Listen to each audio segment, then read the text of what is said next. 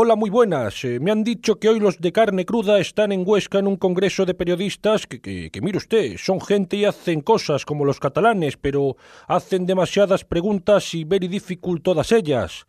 Em, pero que digo yo que el contubernio judeo-masónico ese que se han montado en Huesca tiene que ser un nido de rojeras porque no han invitado ni a Inda ni a Maruenda, que son gente cabal y razonable, gente normal que hace preguntas normales que se pueden contestar y, y la segunda ya tal. Pero bueno, como les decía, es el Congreso el que quiere que sean los de carne cruda en el Congreso los que hagan un programa sobre mujeres y a mí esto, pues, pues la verdad, me parece que es discriminatorio porque deja fuera a la mitad de los españoles y, y muy españoles. Y es que, claro, los perroflautas son mucho de protestar por las ballenas, las focas, la leche de soja o las mujeres, pero de la persecución que sufrimos los presidentes por parte de los periodistas, de eso no hablan los podemitas. Pues yo quiero aprovechar para denunciar aquí las presiones de los podemitas a los plumillas, que lo he leído en la prensa seria, la del IBEX 35, y quiero denunciarlo porque así no se hacen las cosas. Si no te gusta lo que publica un medio, no presionas al redactor, pobrecito mío. Lo que tienes que hacer es cesar al director, hombre, si es que ni eso lo sabe hacer bien el coletas, que es un comeflores. En fin, a lo que iba, que yo no creo que las mujeres tengan queja porque en mi gobierno hay varias mujeres que han llegado muy lejos y todas lo han conseguido sin levantar la voz ni nada de eso, porque las mujeres que la levantan mucho, pues ya se sabe, al final se quedan solas co como esperanza. La mujer mejor si sabe comportarse, como Soraya, María Dolores o hasta la Cifu, que bueno, pues no han llegado a presidentas del gobierno, pero mire usted, salen mucho por la tele. Eh, salen mucho por la tele porque están muy preparaditas y son bien monas, eh, todo hay que decirlo. Y no les hace falta ir por ahí protestando todo el día con las axilas sin afeitar y las gafas moradas esas del feminacismo. Eh, pues eso, que hoy en carne cruda van a hablar de la situación de las mujeres y de cómo lo cuentan los medios de comunicación masiva. Mujeres al borde de un ataque de medios, lo han titulado, como la película de un director de La Mancha de cuyo nombre no quiero acordarme porque es otro bolivariano de esos. Yo la verdad es que el programa me lo voy a perder pues porque prefiero leer el Marca, que es el mejor periódico de España, lo saben aquí en la China Popular y sin embargo vosotros pues no lo habéis invitado, vosotros sabréis lo que hacéis. Ale Rojeras, disfrutad de votado. Welcome to Carne, Carne Cru Cruda, Cruda, the album. Join us for danger, excitement, innovations and... La República Independiente de la Radio presenta Carne Cruda. Emitiendo para toda la galaxia.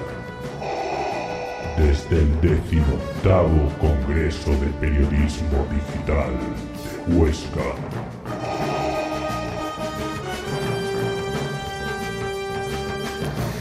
Muy crudas, ¿qué tal? ¿Cómo estáis? Bienvenidas y bienvenidos a la Carnicería Sonora asociada al diario.es, esta república independiente de la radio que emite a través de más de 30 emisoras FM y online, que se dice pronto, para nuestro país y para parte del extranjero.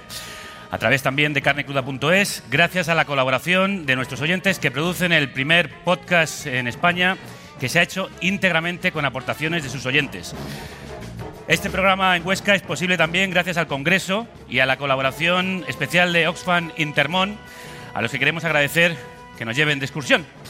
Y además este mes de marzo contamos con la colaboración de otro medio, Yorokobu, la revista creativa para mentes tan efervescentes como las del Comando Itinerante que reparte estas ondas como panes. Jorge Maldonado y el fantabuloso equipo técnico del Congreso, María Baena y Estefan Grueso en las redes, Paz Galeana en la publicidad, Álvaro Vega es nuestro carnicero en prácticas y Manu Tomillo y Rocío Gómez se ocupan de los guiones y la producción de este espacio que escribe en el aire y dirige a la deriva quien nos habla, Javier Gallego Rudo.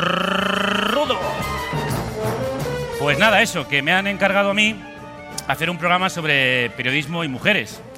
Y bueno, lo primero, pues más o menos bien, ¿no? Pero lo segundo, pues no tanto, ¿no? Que podría ser, porque hay mujeres que tienen pene y hay hombres que tienen vulva. Que no se engañen.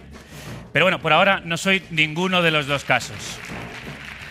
Así que antes de empezar, he pedido, mm, he pensado pedir consejo a una mujer colaboradora del programa y sin embargo amiga, que es además un referente del feminismo, más aún es una feminazi a mucha honra, más aún es la madre oscura, es la Darth Mother del feminacismo, es Barbie puta.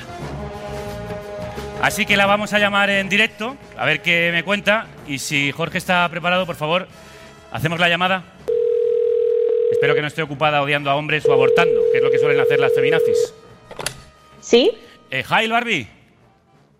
¿Qué pasa, Gallego? Pues nada, mira, que te llamo porque me han encargado de hacer un programa sobre mujeres aquí en el Congreso de Huesca.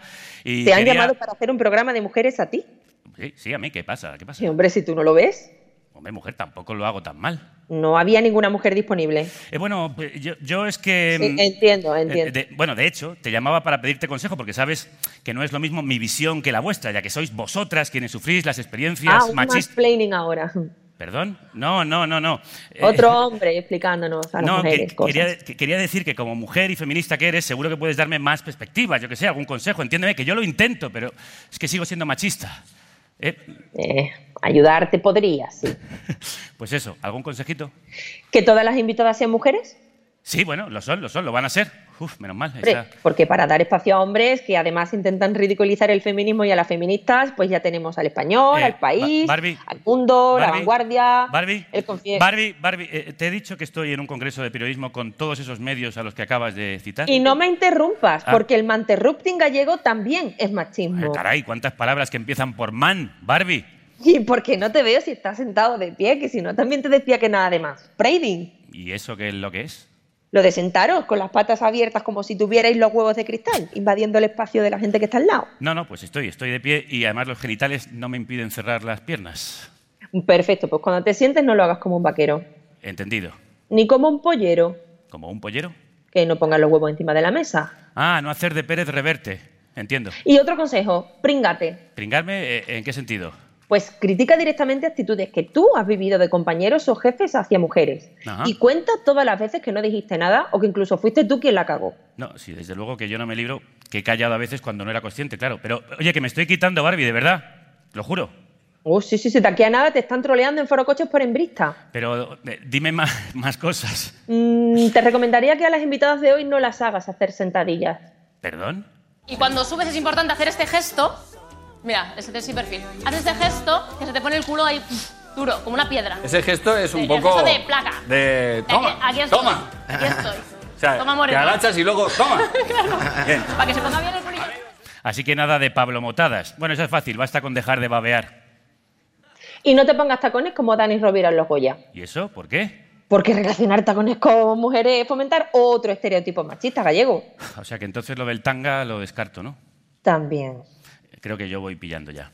¿Ves? Si no es tan difícil cuando empiezas a desmachirularte. Si yo quiero desmachirularme, Barbie, I want to desmachirulate. Pues you can do it. El truco para abrazar el feminismo de forma indolora es no poner resistencias a lo obvio, Ajá. no sentirse súper ofendido cuando una mujer te dice que está siendo machista, que al fin y al cabo, creciendo en una sociedad como esta, lo imposible es no colaborar con el machismo sin darnos cuenta. Ay, llevas tanta razón, compañera. Ah, Gallego, otra cosa. Dime, dime, dime. ¿Qué pasa? Usa sin miedo el lenguaje inclusivo. Sí, hombre, para que me linche el de los huevos en la mesa. Pero si hasta él lo usa. Una película ya, ya marcaría ya un tono que a lo mejor no es el del lector o la lectora que van a, que van a leer. He hecho desdoblamiento de género. Está, está. No, no, es que uno se contamina. O sea, Se contamina, si es que los machos ya no son lo que eran. Las feminazis estáis ganando la batalla, Barbie. Bueno, eh, ¿alguna cosa más que tengas que...? Nada, poca cosa. No sexualizar a mujeres, no cosificarlas, no poner en tela de juicio sus experiencias, preguntar lo que no sepas, aprender de ellas, no regalarle delantales como vertigo porne, en fin, lo normal. Bueno, yo creo que esto voy a poder hacerlo. ¿Algo no? Ah, sí, sí, sí. Es importante también, Gallego, que seas blandengue. ¿Blandengue? Al hombre blandengue le detesto. Eh, Ese hombre de la bolsa, de la compra y... y- ¿Qué te iba a decir? Yo, el carrito del niño con el coche y venga no sé qué. El hombre blandengue. Dios, quiero mucho a este hombre. Pero no más que yo a ti, compañera. Ay, el sentimiento es mutuo. Mucha suerte hoy. Gracias. Da gusto ponerse tiernos y blandengues después de una lección de feminacismo del duro. Un aplauso para Barbie, hija puta, por favor.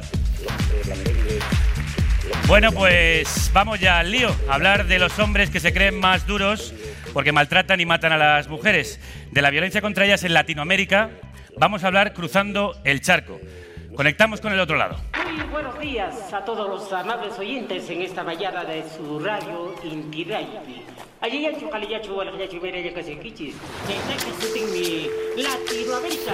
Voy a. El charco. Soy, lo que dejaron. La cruda realidad al otro lado del Atlántico. Soy una fábrica de humo, mano de obra campesina para De Argentina nos llega Luciana Pecker, periodista y escritora especializada en género y premiada por sus trabajos que puede leerse en la revista Anfibia y en página 12. Acaba de publicar un libro, La revolución de las mujeres no era solo una píldora y forma parte además de la iniciativa Ni una menos. Este 8 de marzo, la Tierra tiembla. Las mujeres del mundo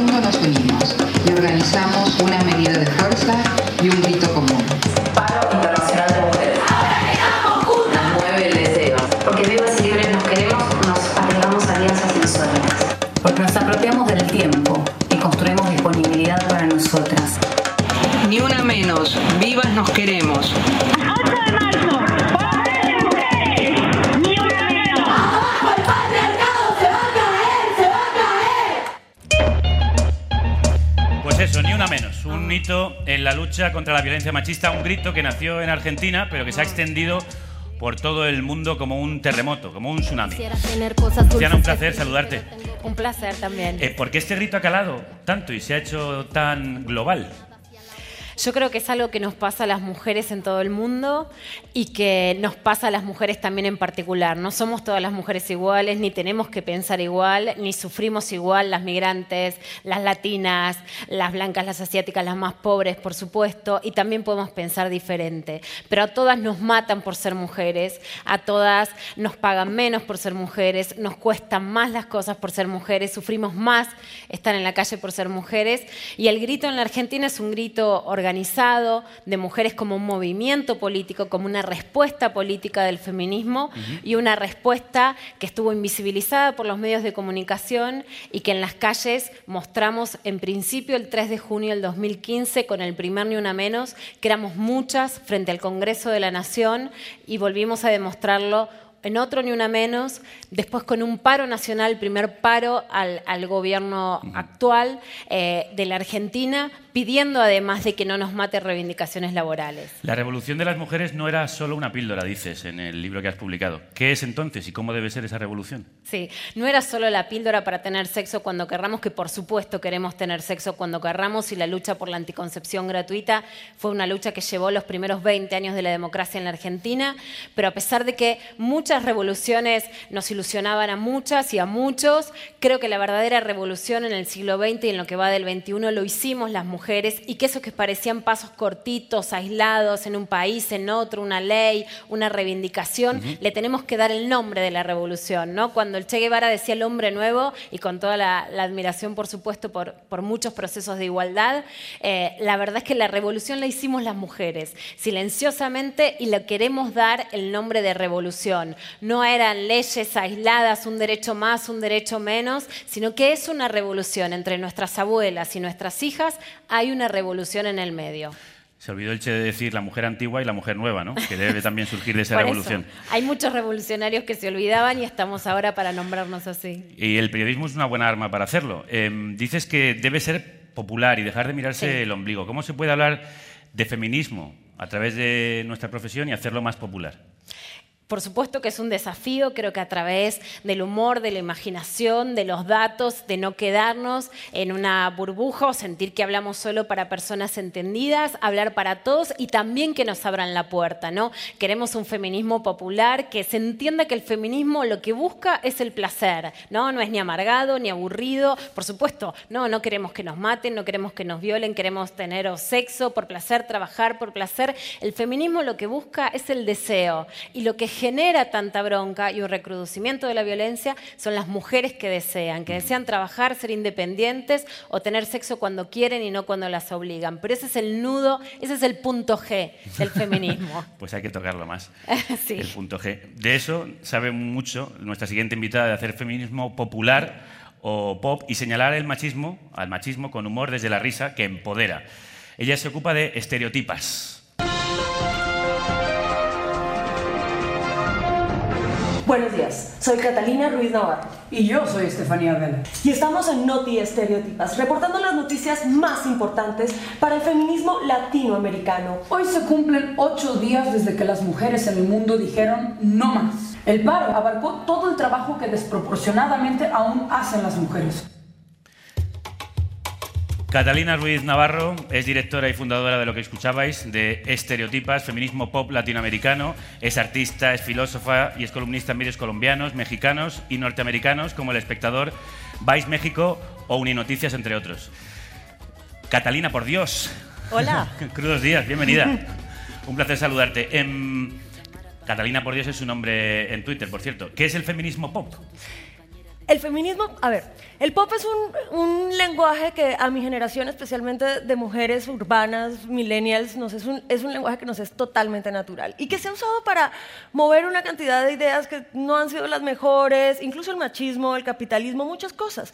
Pero para nosotros es un medio estético que puede servir para defender derechos humanos y nuestra idea es traducir las grandes ideas del feminismo al lenguaje del pop que tiene no solamente que ver con palabras, también tiene que ver con imágenes, tiene que ver con música, tiene que ver con sonidos, eh, pues para hacer el feminismo más asequible, popular y feminismo para todas. Así, o sea, utilizar los medios de la cultura popular contemporánea, o sea, desde la música hasta el arte, para que ese mensaje llegue mucho más certero, ¿no? Exactamente, música, artes, colores, canciones. ¿Y el humor? El humor es, ha sido nuestra, nuestro gran descubrimiento para hablar de feminismo. Eh, este, Estereotipas fue fundado por Estefanía Vela y yo hace dos años. Tenemos una productora que es de Cendejas, que está aquí hoy también con nosotros eh, entre el público. Y eh, el humor nosotras no somos comediantes, pero tenemos un gran humor negro y empezamos durante mucho tiempo escribiendo de feminismo como que tocaba andar como pisando huevos. No vaya a ser que los machitos se ofendieran si les decíamos que eran machistas, porque a los hombres toca decirles, oye, acabas de ser machista, pero tranquilo, bebé, no te preocupes, todavía te quiero. Y como que siempre tiene que ser así y pasamos de ese feminismo que decía, escúchenos rugir, a un escúchenos maullar para que el feminismo fuera fácil y aceptado por todos, pero la verdad es que el feminismo no es fácil. O sea, si tú estás entendiendo lo que estamos diciendo en el feminismo y no te sientes incómodo, descontento con tu vida, si eres una mujer y no te da rabia, si eres un hombre y no te sientes culpable, entonces no estás entendiendo nada. Y de lo que se trata con el humor es de coger a esos machos que les teníamos tanto miedo y desarmarlos. Nosotros nos disfrazamos de hombres, tenemos un montón de personajes para imitar a los machos, el concejal Elber González, el arzobispo Benito Camelo, y lo que hemos descubierto es esta- esto, es, esto sale todo de un hechizo de Harry Potter, que es el hechizo de Ridiculous. Entonces, esa cosa que te produce tanto miedo y pavor, como nos producen a nosotros los machos, porque es que nos matan, eso de verdad es bastante miedoso, estamos echándoles el hechizo, el hechizo de Ridiculous para que ese problema se vuelva manejable, para empoderarnos, para podernos reír de él y hacerle así. Eso es lo que estamos haciendo en Estereotipas. Pues yo esto creo que merece un aplauso, como poco. Luciana, ¿se habla de femicidio o feminicidio en la prensa argentina? Se habla de femicidio, es un término que indica la muerte de las mujeres por ser mujeres. También está en el Código Penal de Argentina.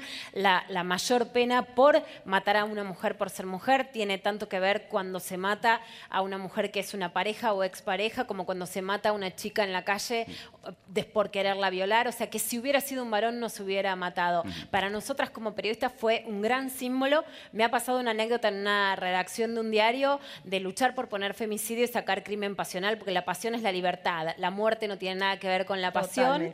Eh, que me lo dejara pasar el editor y me lo frenara el, el- el corrector. ¿Por qué? Porque no estaba en el diccionario de, una vez más, la Real Academia Española, que todavía no acepta femicidio. Puede aceptar cualquier palabra nueva de tecnología, pero femicidio no. Todavía les, les molesta. El, corrector me lo frenaba porque no estaba en el diccionario. Bueno, tenemos que formar nuevos diccionarios, pero esa es una de las conquistas de, las periodistas argentinas. En Argentina se dice femicidio. Hay que empezar a corregir a los correctores. Otra de las grandes victorias, eh, la de Catalina con la campaña Mi primer acoso, que tuvo un gran impacto en redes. ¿Qué papel juegan las redes en esta difusión pop del feminismo? Mira, todo. Este, este, el año, en el 2016 tuvimos una gran conversación en México porque empezaron varias mujeres a coger casos de acoso, grabarlos y subirlos a las redes sociales. Ujú. Porque si no, no les hubieran creído, obviamente. Y entonces los medios retomaron estas noticias, pero no porque estuviera muy mal que las acosaran, las violaran o todo esto, sino porque Noticias se hace viral en Facebook. Y así llegaron a los grandes medios de comunicación. Tuvimos una gran conversación en México en donde dejamos de, por fin se entendió en ese país que el piropo es acoso, porque un piropo es una cosa que alguien te dice para sentirte bien. Cuando yo voy caminando por la calle y me dicen, "Tss, qué tetas, eso no es algo que me hace a mí sentir bien como persona. Es casi como mutilar un pedazo de mi cuerpo. Entonces, esta conversación llevó a una marcha gigantesca. Y un día antes de la marcha, eh, lanzamos desde Estereotipas un hashtag que es mi primer acoso, que si quieren, úsenlo por favor, en donde estamos invitando a las mujeres a que nos cuenten su primera experiencia de acoso. La mía, se las voy a contar para que tengan el ejemplo. Cuando yo tenía siete años, yo llegaba del colegio, el portero me cargaba los libros hasta eh, el, apartamento. Mientras me abrían la puerta del edificio, el portero me respiraba a 10 centímetros de mi cara. Yo me sentía muy incómoda, me sentía asqueada, me sentía sucia. Era una niña de 7 años. A mí me habían dicho, si un hombre te toca tienes que decirnos, pero no me estaba tocando. Entonces yo no tenía las herramientas para reconocer eso. Con mi primera cosa le empezamos a pedir a las mujeres que nos dijeran estas historias y a la hora teníamos 420 tweets por minuto de mujeres latinoamericanas contando sus casos de acoso, que comienza a los siete años. Y, que es una y, y nos dimos cuenta que era una experiencia transversal a todas. A todas nos han acosado en algún momento de nuestra vida, todos los días desde que somos muy pequeñas, es transversal, es sistemática. Y cuando nos damos cuenta que somos todas y le ponemos cara a esas estadísticas, se vuelve algo muy empoderador porque tenemos las herramientas para reconocer el, el acoso en nuestras vidas y sabemos que no estamos solas, que somos todas las mujeres las que estamos en esto. Entonces dejamos de ser una víctima aislada, sino que somos un grupo de mujeres emputadas porque nos están acosando. y eso es muchísimo más poderoso que sentirse víctima. Pues espero que esa marcha sea cada vez más global y más eh, viral y que os empoderéis, empoderéis y emputéis todo lo que sea necesario. Creo que el trabajo que hace Luciana Pecker y Catalina Luis Navarro ayuda a que eso sea y os agradecemos muchísimo que hayáis estado hoy con nosotros y nosotras. Muchas gracias. De hecho, hablando de, de marchas, de marchas de mujeres, de marchas globales, hay amenazas como la del nuevo presidente estadounidense, Donald Flequillo Trump, cuyo nombramiento se convocó, con cuyo nombramiento se convocó una marcha de mujeres eh, sobre Washington, donde Alicia Keys cantó esto. So I need you to repeat after me. We are here. We're on fire. Estamos aquí y estamos encendidas. That's on fire. Pues Girl on Fire, las chicas están on fire y están en pie de guerra y nosotros vamos a incendiar este escenario con otra chica de voz encendida que se pone en pie de guerra a ritmo de soul. Tres músicas de Huesca van a pasar hoy aquí por este escenario. Os pido un aplauso para la primera de ellas, la muy prometedora Noelia Martínez de No and the Bobby Faces, acompañada en formato acústico por Dani Escartín en la guitarra, con el que interpreta Si yo fuera un chico, If I Were a Boy, de Beyoncé, que es un tema que nos viene al pelo. Adelante, Noé. Gracias.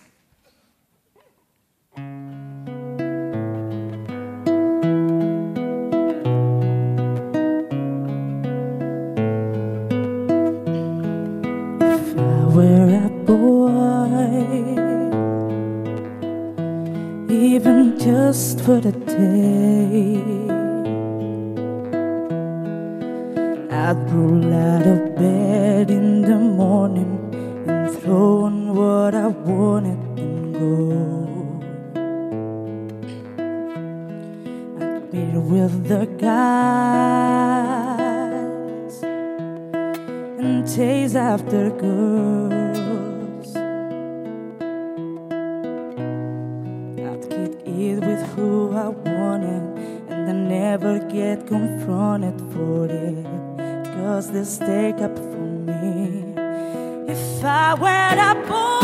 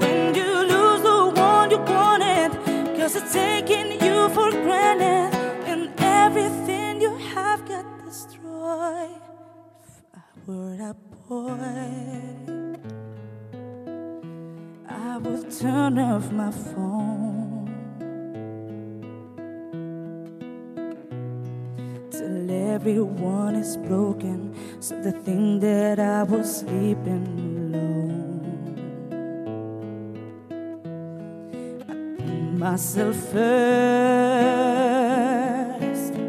and make the rules as I go.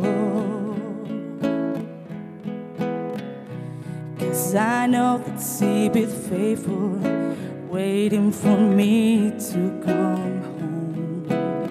To come home. If I were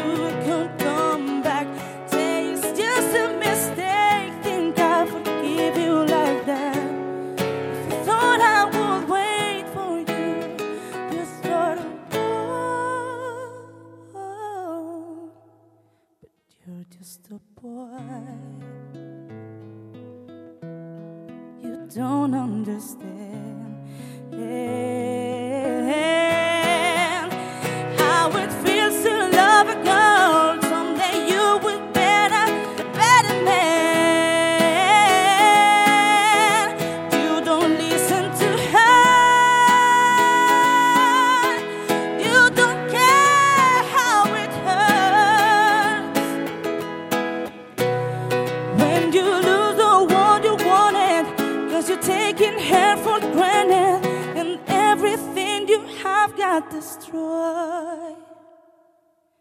You're just a boy.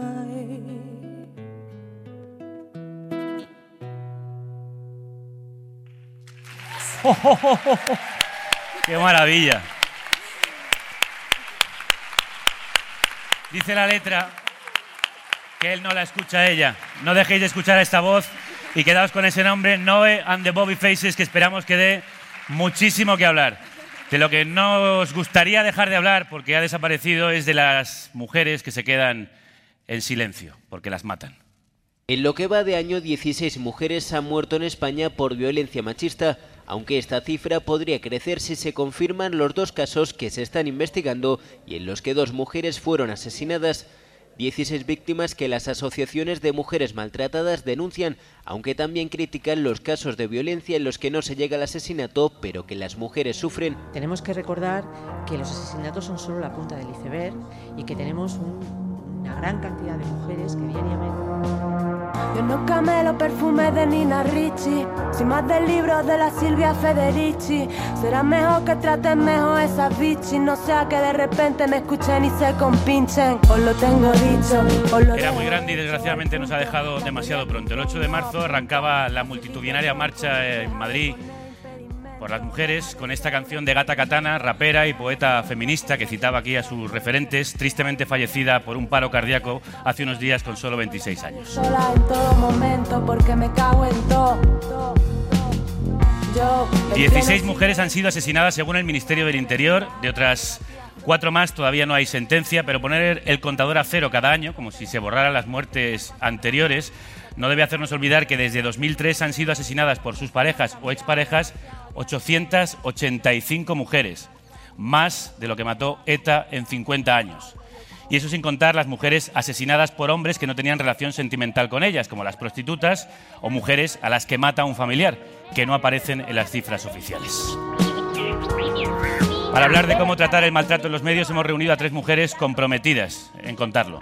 Ana Requena es editora de Micromachismos en el diario.es y obtuvo el premio por él Comunicación no sexista en 2015. Ana, bienvenida. ¿Qué tal? Gracias. ¿Hay sexismo en la información en España? ¿En qué se nota? Sí, yo creo que esto es como cuando te preguntan, ¿eres machista? ¿no? Y, y todos los tíos dirían que no, pero, pero sí, ¿no? Hay machismo cuando vemos secciones de opinión llenas de hombres y con muy pocas mujeres, cuando vemos imágenes de mujeres y- en fotos ¿no? continuamente pues, sexualizadas, cuando, cuando hablamos de si Susana Díaz se ha cogido la baja de maternidad o no y que generamos todo un debate, pero no hablamos de eso, de si Núñez Feijóo se la ha cogido o no. Eh, hay cuando las voces expertas que, que aparecen en los reportajes son mayoritariamente masculinas. En fin, un largo etcétera. ¿no? Un largo etcétera que vamos a desgranar con el resto de nuestras invitadas. También está con nosotros Magda Bandera, que es directora de la revista La Marea y una de las pocas directoras de un medio en España. Bienvenida, Magda. Em, ¿El machismo en las redacciones también se refleja en el machismo de la información que sale de esas redacciones? Pues bastante. Por desgracia, las redacciones siguen siendo, bueno, quienes eh, toman las decisiones en esas redacciones son hombres. Eh, ayer estuvimos viendo en, en- en el workshop que tuvimos aquí, pues que sigue siendo el staff mayoritariamente masculino. Y claro, cualquier eh, periodista, cualquier redactora, cuando va a vender los temas a la reunión, que normalmente a la de jefes no entra, curiosamente en algunos diarios se llaman aquelares, las reuniones donde se toman las decisiones. Aquelares donde se quemaban las brujas. Sí, es una cosa un poco rara. Y claro, cuando tú vas a proponer un tema, pues es un poco, "Oh, ya está con sus cositas, ya viene a meter eh, la cosa de mujeres. Entonces te dan mucho espacio el día 8 de marzo, el 25 de noviembre, y te dan a veces una sección o un suplemento, que de paso tienes muchos anuncios de moda y va muy bien para el periódico, y eso en el fondo es, es machismo. De eso también vamos a hablar con Marcela Ospina, directora de comunicación de Oxfam Intermón, que patrocina, como os he dicho, este programa y que ha organizado además un taller sobre la imagen de la mujer en los medios en este Congreso de Periodismo Digital de Huesca. ¿Cómo es la imagen que ofrecen los medios de la mujer? Pues las mujeres, Javier, porque somos muchas y diversas, como lo estaba recordando ahora Luciana, el decir la mujer ya de entrada invisibiliza ¿no? esa gran diversidad. Ya la he cagado. Pues un poquito, pero vamos aprendiendo. Sí. Pues la imagen de la mujer y las mujeres en general está bastante, bastante estereotipada, cosificada, objeto sexual y también muy relegada al ámbito doméstico. La madre, la cuidadora, la abuela, la mujer encargada del hogar y muy poco, muy poco como experta, como una profesional, como una mujer que sabe de los temas, de los grandes temas que afectan a nuestra sociedad. Decidme cada una de vosotras un error que todavía se comete al tratar la violencia machista en los medios. Ana. Eh, pues yo creo que eh, una de las cosas más comunes es que seguimos, seguimos dando la sensación de que es algo de perfiles, ¿no? de que es algo pues, de, una, de una determinada clase social, algo que le pasa a gente sin formación o de una clase social baja, no algo que le puede pasar a cualquiera, porque eh, los maltratadores y los asesinos son de todo tipo y condición y las víctimas, las mujeres también, ¿no? Y, y creo que cuesta romper aún eso, eh, aún lo hacemos muy estereotipadamente. Ajá. Magda.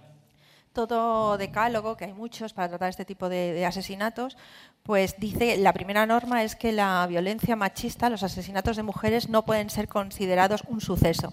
Pero cuando nos fijamos en cómo se están tratando, se hace exactamente así. Se dan detalles morbosos y, y además se queda solo en ese hecho, no se hace un seguimiento de la noticia, que pasa después con ese agresor, todo lo que viene después. Pero sobre todo, eh, luego seguimos viendo titulares donde dice muere una mujer como si fuese por esporas y todas esas cosas que por suerte las redes sociales están consiguiendo presionar mucho, decir, no, un hombre asesinado, o, o sea, tenerlo muy claro, son asesinatos, no son muertes fortuitas. Marcela. Bueno, cuando hablamos de violencia machista, inmediatamente estamos pensando en asesinatos, ¿no? Y la violencia machista tiene muchísimas otras expresiones, hay muchas violencias y creo que nos hace falta ampliar un poco el espectro, ¿no? Y hablar de muchos otros tipos de violencia, como el maltrato psicológico, que lo sufren muchísimas mujeres en el mundo, muchísimas cosas aún más graves, ¿no? Matrimonio forzado, la mutilación genital, todo este tipo de violencias machistas y luego lo que viene antes de la violencia machista, ¿no? Y esto nos cuesta mucho encontrar buenos enfoques y reportajes en profundidad sobre este tipo de violencias. Pues vamos a hablar precisamente de eso, de lo que está en la base del iceberg, porque las muertes, como bien decís, son la punta. Hablemos del contexto y de esa violencia mucho más invisible y prolongada, de la que hablaban las mujeres en el vídeo, a mí también, realizado por el blog Micromachismos para el diario.es. A mí también me han tomado menos en serio por ser una mujer. A mí también me han llamado mandona por hacer mi trabajo. que dónde estaba mi jefe cuando la jefa era yo. A mí también me ha faltado el respeto por ser mujer, pero no me va a pasar nunca más. Que asumieran que yo no era una científica independiente y que trabajaba para un hombre. A mí también me han juzgado por haber decidido no tener hijos. A mí también. Ana, que ahí es la base de ese iceberg, de qué es, no se habla y se debería hablar más. De todas estas cosas ¿no? que, que hablaban estas mujeres, de todos esos comportamientos eh, machistas que son de, ese machismo cotidiano que tenemos eh, tan asumido o que, del, que, del que cuesta hablar porque parece que, que es lo normal. ¿no? Eh, yo creo que hay que romper esa sensación de normalidad y que además las mujeres tenemos que empezar a hablar de estas cosas que nos pasan en el día a día y que muchas veces no hemos contado porque tenemos asumido que, que es, bueno, que forman parte de nuestra vida como, como mujer, incluso que a veces nos, nos avergüenza ¿no? haber, haber experimentado una de esas situaciones. Es lo que tratamos de hacer con el blog, ¿no? lanzarnos para romper ese silencio y ser conscientes de que hay que hablar, hay que hablar de eso porque eh, que eso exista es lo que permite que, que luego exista una violencia más extrema. Pero ¿cómo se informa, Magda, de lo cotidiano, de lo normal, de lo que está normalizado, cuando la información muchas veces suele buscar lo anormal? ¿Cómo se, visibiliza lo invisible? Es que yo creo que el principal problema es que seamos invisibles en lo que es normal. O sea, en la información general a las mujeres nos pasan cosas específicas. Por eso cuando hablamos del paro tenemos que hablar de las mujeres en paro. Cuando hablamos de las pensiones tenemos que hablar de las pensionistas, de la, de la viudedad. Es que no es solamente las cosas que nos pasan y no pensamos en ellas, sino que es que a nosotras nos pasa todo, igual que les pasa a los hombres. Pero ¿de qué manera? Esa invisibilidad de que aparezcamos normalmente solo en un 28% de la información. Y si ya es cuando se habla de temas económicos en un 17%, donde aparecemos súper bien representadas es en violencia y crímenes. Ahí somos el 51%. Ese es el problema, que se nos tiene que ver, ¿no? como ayer decía muy bien Ana en, en el seminario, eh, a veces se habla de nosotras como mujeres ingenieras. ¡Wow! Son ingenieras. Mujeres que tal. No, somos ingenieras y cuando hagáis un reportaje de ingeniería, hablad con nosotras y explicaremos cuál es nuestra problemática. Estamos en el mundo, no solo nos pasan cosas que bien, que salgan esas específicas, sino pensad siempre en nosotras, en cada una de las circunstancias. Sí, toda- toda- sí, porque todas somos, todas somos mujeres algo, ¿no? Aparecemos en los medios como las mujeres, mujeres algo, mujeres emprendedoras, mujeres ingenieras, mujeres políticas, mujeres periodistas. Los hombres no, los hombres sois, sois algo o hacéis algo. Nosotras siempre necesitamos la, la coletilla. Parece que a vosotros se os juzga por lo que hace, por lo que hacéis, se os valora por lo que hacéis, y a nosotras siempre, siempre somos mujeres. Y pioneras, perdón. Lo de la primera mujer, ¿qué? Entonces la miras, ¿no? Es una pionera, pioneras de pioneras, siempre. ¿Y esto cómo habría que contarlo entonces? Como si fuera es que exactamente hay- igual hay- que... Con esto de, de la primera mujer, eh, claro, Claro. que hay hitos, pero ya ha habido muchos hitos. No puede ser que siempre estemos repitiendo que somos Siempre- la primera, la primera, la primera. Bueno, ya hemos roto, ¿no? Hemos roto muchas barreras. Vamos a contarlo cuando efectivamente sea un hito, porque si no, vamos a seguir transmitiendo la sensación de que parece que siempre estamos empezando a llegar, cuando no, cuando ya hemos llegado de sobra en muchos sitios. Marcela, ¿y cómo se transmite, cómo se informa de ese maltrato psicológico, por ejemplo, del que hablabas tú, tan silencioso y tan del ámbito doméstico? Bueno, se informa una vez más eh, con, con desconocimiento. No existe además eh, dentro de las salas de redacción gente experta que pueda eh, abordar estos temas con, con sensibilidad, pero también con muchísimo conocimiento, ¿no? con el respeto a una persona que está sufriendo, que muchas veces no se está dando cuenta que está sufriendo y que además hay una persona que está maltratando. ¿no? Es mostrar las dos caras ¿no? del problema, no es solamente Pero claro, una el, como víctima. cuando el problema está tan oculto, ¿cómo se puede hacer información de eso? Si muchas veces ni se conoce. Bueno, eh, hay muchísimas informaciones, asociaciones, lugares a los cuales se puede recurrir precisamente para saber que esto es una lacra universal. No, yo creo que mm, escudarnos en que no tenemos un acceso, en que además no sabemos tratarlo, no justifica el no meternos e informar mejor. Y empezar a escuchar a las mujeres y a dar credibilidad a las mujeres, porque es que a lo mejor no informamos eh, porque no estamos escuchando lo que creo que muchísimas mujeres sí que están, están empezando a contar y las están contando las redes y, es- y están contándolos en muchísimos espacios que ya hay y, que las mujeres están empezando a contar esas historias. Otra cosa es que les estemos concediendo la importancia o no que merecen y la credibilidad que tienen. ¿no? Yo creo que también es que a lo mejor tenemos que empezar a, a escuchar y a, y a decir que eso es importante y a recogerlo, porque no es que no exista. También ocurre que no se consulta a mujeres. Cuando se buscan fuentes o expertos son siempre más los hombres los que aparecen. ¿Tendría que haber ahí una discriminación positiva en las redacciones? Es que yo creo que algunas ya lo estamos haciendo. Cuando te entregan un reportaje te dicen, mm, ¿por qué no te lo quedas un día más y llamas a un par de mujeres? Que seguro que haylas. O sea, es cuestión de que te pongas a buscarlas. Eh, está la inercia de que, como todo el mundo, eh, la precariedad también influye, aunque no debería ser jamás una excusa, ¿no? Pero empiezas a buscar dónde los han entrevistado ya antes, te vas a Google y como se ha entrevistado a un tío, pues tú vas a por ese tío y vas repitiendo la cadena hasta el final. Luego otra cosa es que como intentas tener al máximo cargo, y suelen ser presidentes, pues eh, ayer decíamos ya en Bloma, vea por la vicepresidenta, que muchas veces nos ponen de vicepresidentas o de adjuntas, estamos condenadas a ese papel. Entonces tendrás esa experta. Otro googleará, encontrará tu noticia e irás buscando ese referente femenino.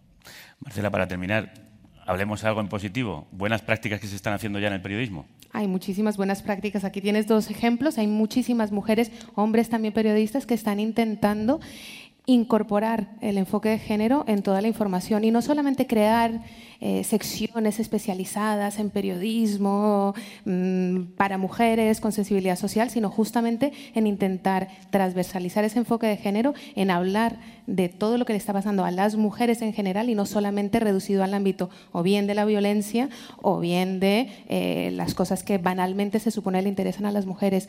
Desde la marea, desde el diario, hay muchísimos medios que están haciendo una muy buena labor y si miramos al otro lado del charco encontrarás también muy buenos ejemplos. Ni te cuento, pues también muy buenos ejemplos los que nos habéis traído hoy aquí. Marcela Ospina, Ana Requena, Magda Bandera, muchísimas gracias por poner voz al periodismo y a las mujeres en, esta mesa de hoy de carne cruda. Vamos a escuchar a otra mujer, os despido con ella, con la música en directo de una rapera que demuestra que no era solo un chiste esto de que Huesca es la capital mundial del rap, como dijeron aquellos humoristas en un vídeo tan viral, quizá lo recordáis.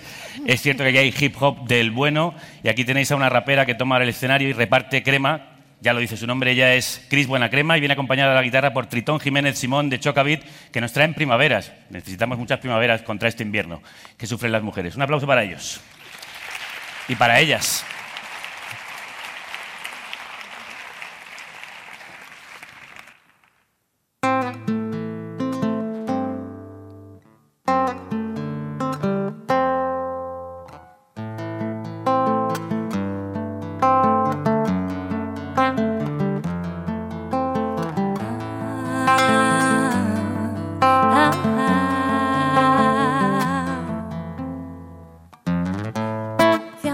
Primaveras nos quedará la escoria memoria. Eh, si desperdiciamos mieles de la vida, ¿qué te motivará?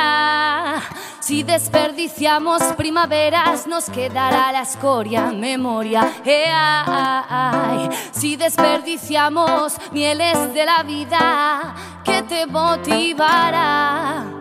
Si cuando hay trofeo no hay car de samba en tu queo, no hay ramas de vida en tu árbol, ni frutos ni nieve en enero. Si cuando llueve no nos mojamos, si cuando hay amor no nos enamoramos, solo sexo más placer, por favor, estoy sufriendo por dentro. Nos odiamos cada día más por un listón más alto, nos damos de palos, golpes contra el asfalto. Solo existen esperanzas y no religiones. No te cuestiones, digo, no te emociones. No, no, oh, oh. no,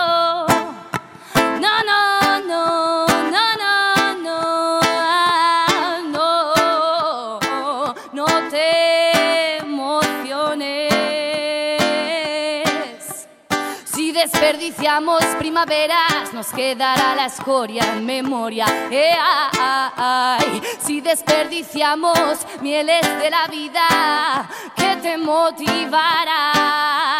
Si desperdiciamos primaveras, nos quedará la escoria en memoria. Eh, ay, si desperdiciamos mieles de la vida, ¿qué te motivará?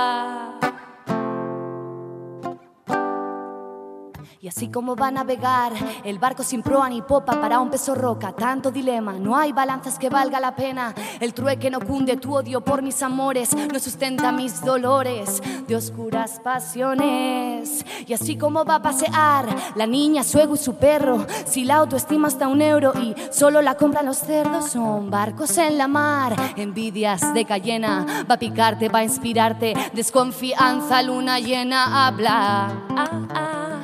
Luna llena habla. Ah, ah. Luna llena habla. Ah, ah, luna llena habla. ah, ah.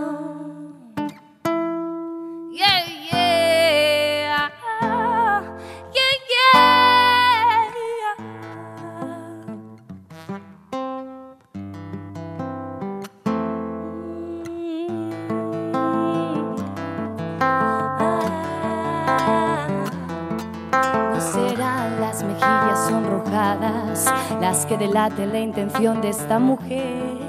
No serán las cejas arqueadas las que rompan tus reglas y pisen mi parque.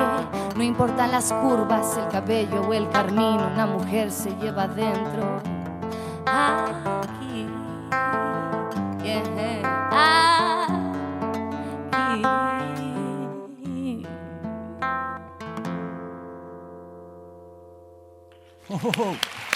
Bravo. Gracias. Cremita Tritón de la buena, no como la que se echaba Feijó. Cris, buena crema. Eh, mm, creo que el machirulismo está que trina con estas rimas femeninas y feministas. Me dicen que nos piden paso desde sus aseos informativos. Macho News, el informativo con un par de cojones.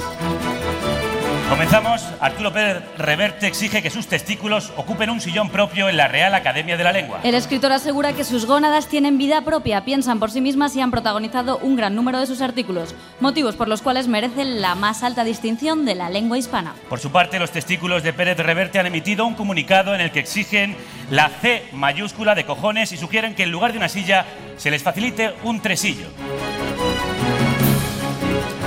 Un hombre manda a Siri a fregar. El hecho tuvo lugar cuando un usuario pidió al asistente virtual de su iPhone que le recordase una cita importante y Siri le respondió, no le he entendido. Me tienes hasta los huevos, hija de la gran puta, aña- añadió el usuario, a lo que Siri contestó.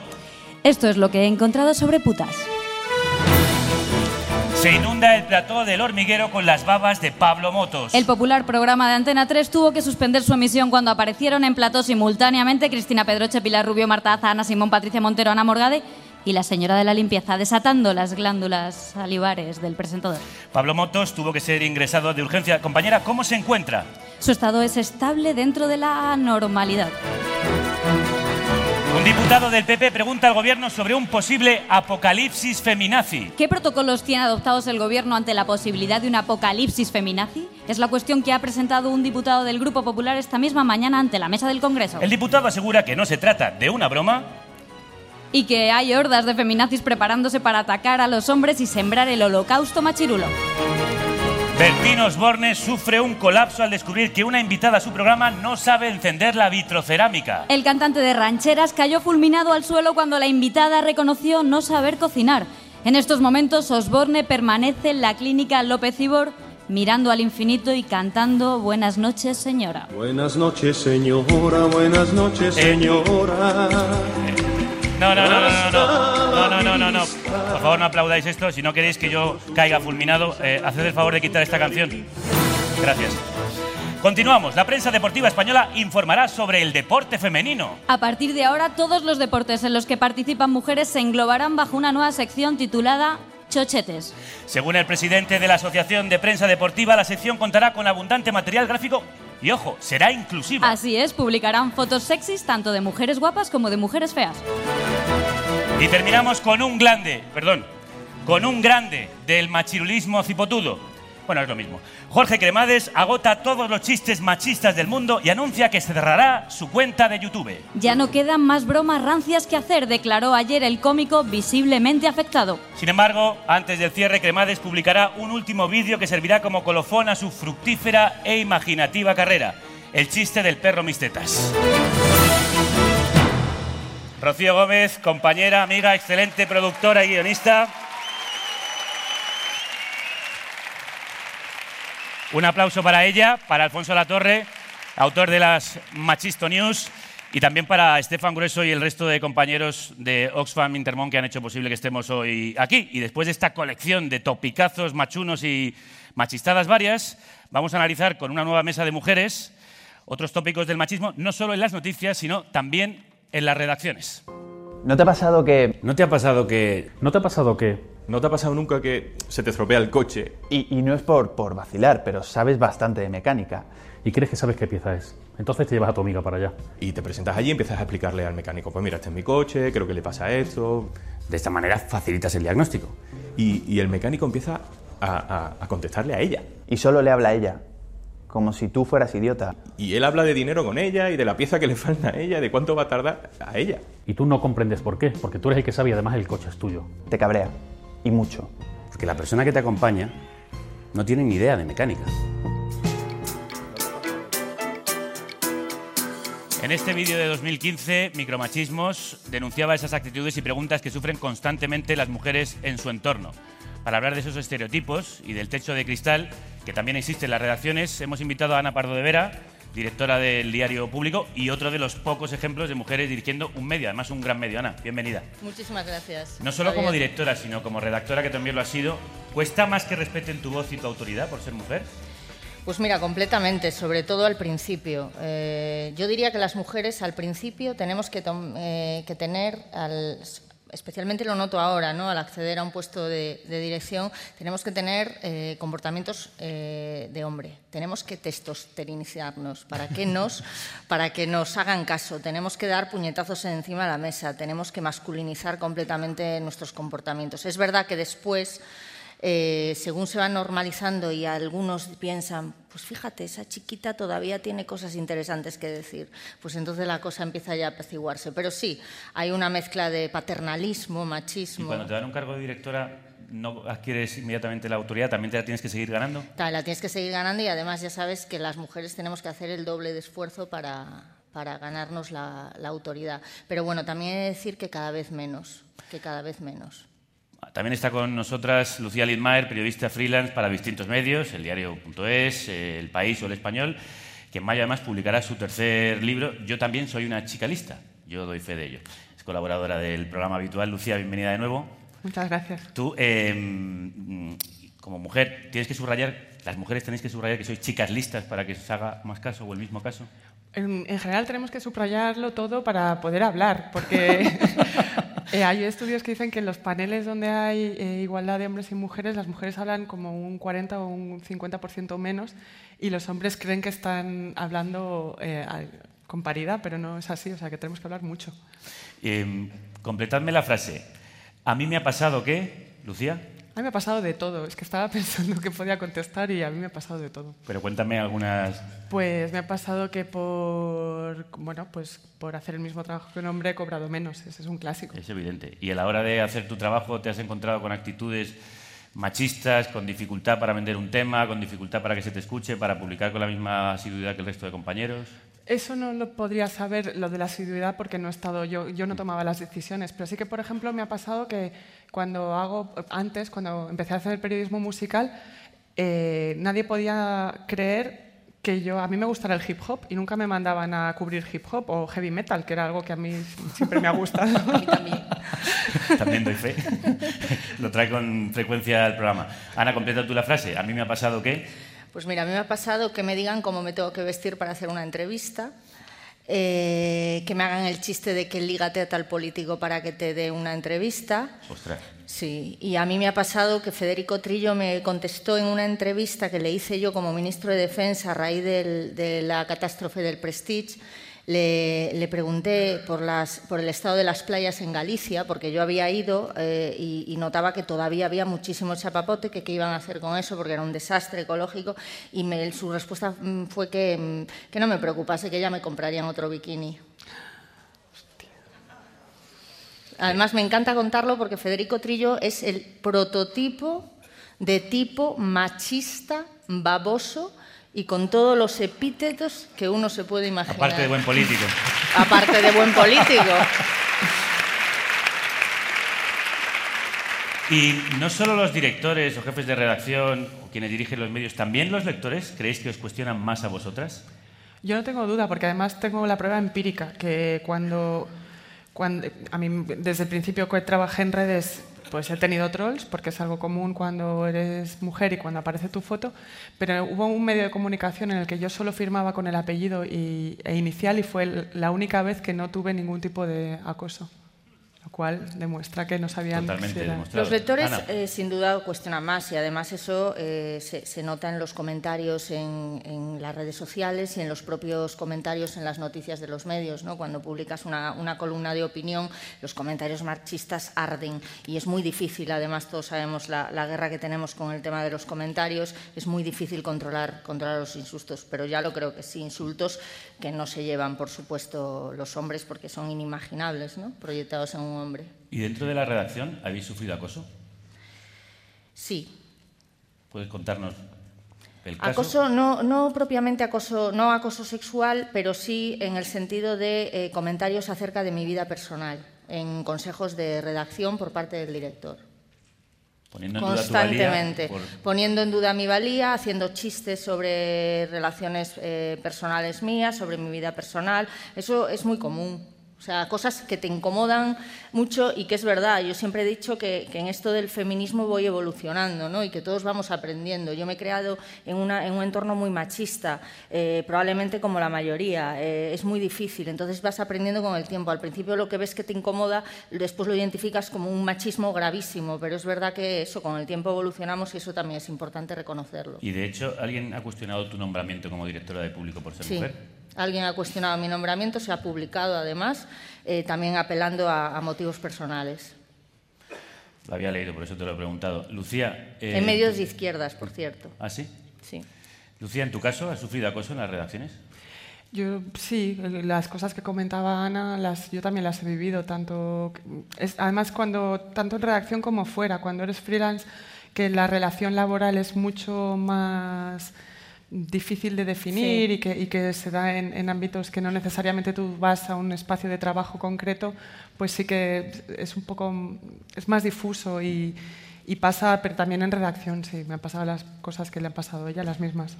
Hemos estado hablando con las compañeras anteriores de incluir la perspectiva de género en toda la información, no solo a la que se refiere a mujeres. ¿Eso cómo se hace? ¿Cómo, cómo lo transmites tú a la redacción Bueno, como pues se hace como, como, ¿cómo haces también para enfocar una buena información de tribunales? ¿Cómo haces? Pues se hace creando, creando unas normas ¿no? y creando unas, eh, unas- una base y educando y formando, porque empezando por nosotras, ¿eh? Eh, digo nosotras además porque Virginia Alonso es, es la- mi adjunta, junto a la directora, somos las dos y pues las dos nos formamos y además formamos a la redacción y bueno, eh, logrando pues lo que comentabais antes, logrando la paridad en opinadores, logrando la paridad en fuentes eh, visibles, luego las invisibles, eh, el poder político es el que es, etcétera, etcétera, pero trabajando todos los días y poniéndote normas, poniéndote normas, sin ninguna duda. Decálogos y Todo, todo, de cargos, éticos, de ¿no? códigos, de formas de, de mirando con lupa las, eh, las informaciones, sacando eh, a la luz la información femenina, etcétera.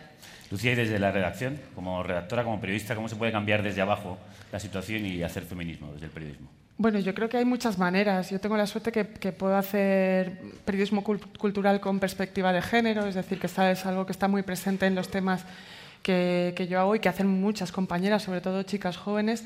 Y después eh, también yo creo que es un tema no únicamente de opinión y de, visibilidad y de espacios, que también, sino de ordenación de la información.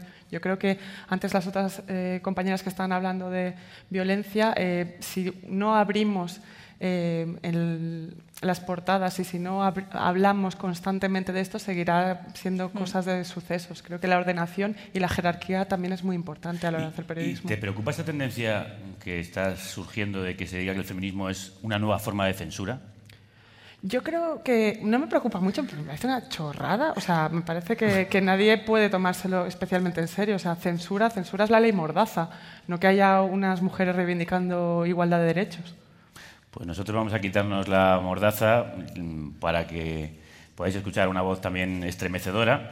Quiero antes agradecer a Lucía Litmar y a Ana Pardo de Vera que hayan estado con Muchas nosotros. gracias a ti. Gracias a Gracias por haber estado aquí. Y si hay que enseñar al feminismo como censor, olvida que son ellas las perseguidas por los siglos de los siglos como brujas, por ejemplo. En 1249 se implantó en Aragón la primera Inquisición estatal, aquí, sí.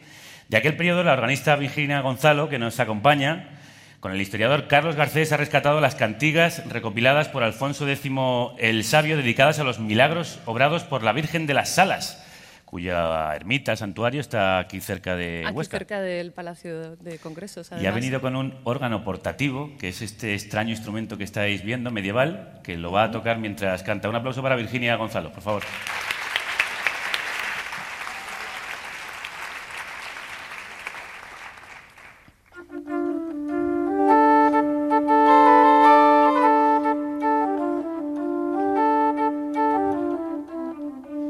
Como podem persas culpas o someter contreitos Así podem pela virgen depois ser os feitos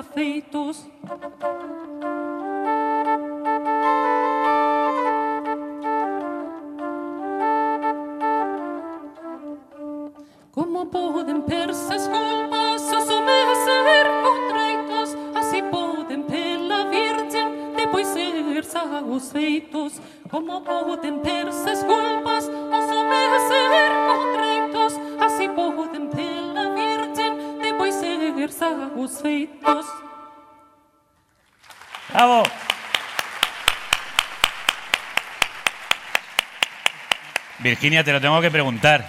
¿Qué es eso? ¿Qué es ese aparato, ese órgano portable o portativo, ese organeto que tienes? Eh, es un instrumento medieval, un órgano portativo, eh, que a diferencia de los órganos positivos que se podían posar en cualquier lugar, Ajá. este te lo podías llevar a cualquier parte. Y la mayor particularidad que tiene es que se toca solamente con la mano derecha, porque con la mano izquierda tienes que accionar el fuelle para que pueda entrar el aire y así sonar.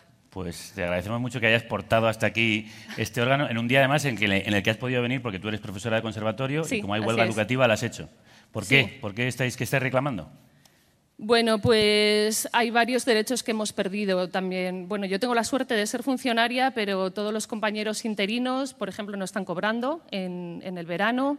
En- con la crisis nos aumentaron las horas de trabajo, nos han reducido ahora de 21 a 20, pero en realidad nuestro horario es de 18 horas y estamos cobrando igual porque los sueldos están congelados.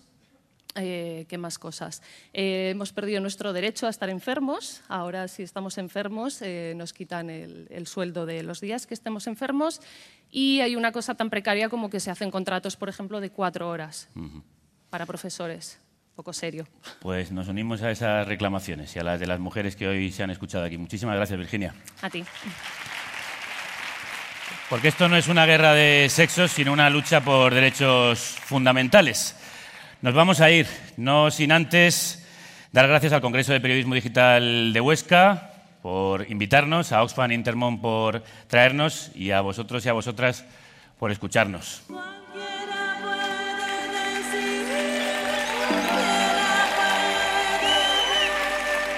Y no sin antes recordaros que hay mujeres con pene y mujeres con vulva, pero todas ellas son mujeres sin igualdad. Que si tienes pene te pagan más que si tienes vulva, porque los penes se la estamos metiendo doblada a las vulvas. Que hay seres humanos que tienen que trabajar el doble para que les paguen la mitad porque tienen vulva. Que les pagan la mitad y por eso les pegan el doble porque las menosprecian y minusvaloran porque tienen vulva. Que después de pegarles las matan porque tienen vulva. Que tienen que hablar el doble de alto para que les hagan la mitad de caso porque tienen vulva. Que la palabra vulva es la palabra cursi que utilizan los ultras reprimidos para no decir vagina o lo que es peor, coño. Que hay mujeres que están hasta el coño de que les miren más el culo que el currículum. Que hay mujeres que están hasta los ovarios de que los hombres les miren tanto las tetas que no vean su talento. Que los hombres también tenemos que estar hasta el coño porque son nuestras parejas, madres, hijas, hermanas, vecinas y porque les lo que les perjudica a ellas nos perjudica a nosotros. Lo que les hacen a ellas también nos lo hacen a nosotros. Que la discriminación positiva es la única forma de compensar la discriminación negativa que sufren las mujeres. Que a un cojo nadie le negaría la muleta, pero a las mujeres se les niega mientras se les obliga a correr con la pata coja. Que hay mujeres que pueden dirigir periódicos, universidades, empresas, tribunales, universidades y también países. Quizá también algún día este país. Que el feminismo no es lo contrario al machismo. Feminismo es la lucha contra el machismo, no contra el hombre. Feminismo es la lucha por la igualdad. Y por tanto, que hay que ser feminista, seas hombre o mujer, porque de lo contrario estarás siendo machista. Que no te engañen. Con el corazón en la mano al cielo Y que la radio y el periodismo y el feminismo os acompañen. Muchas gracias.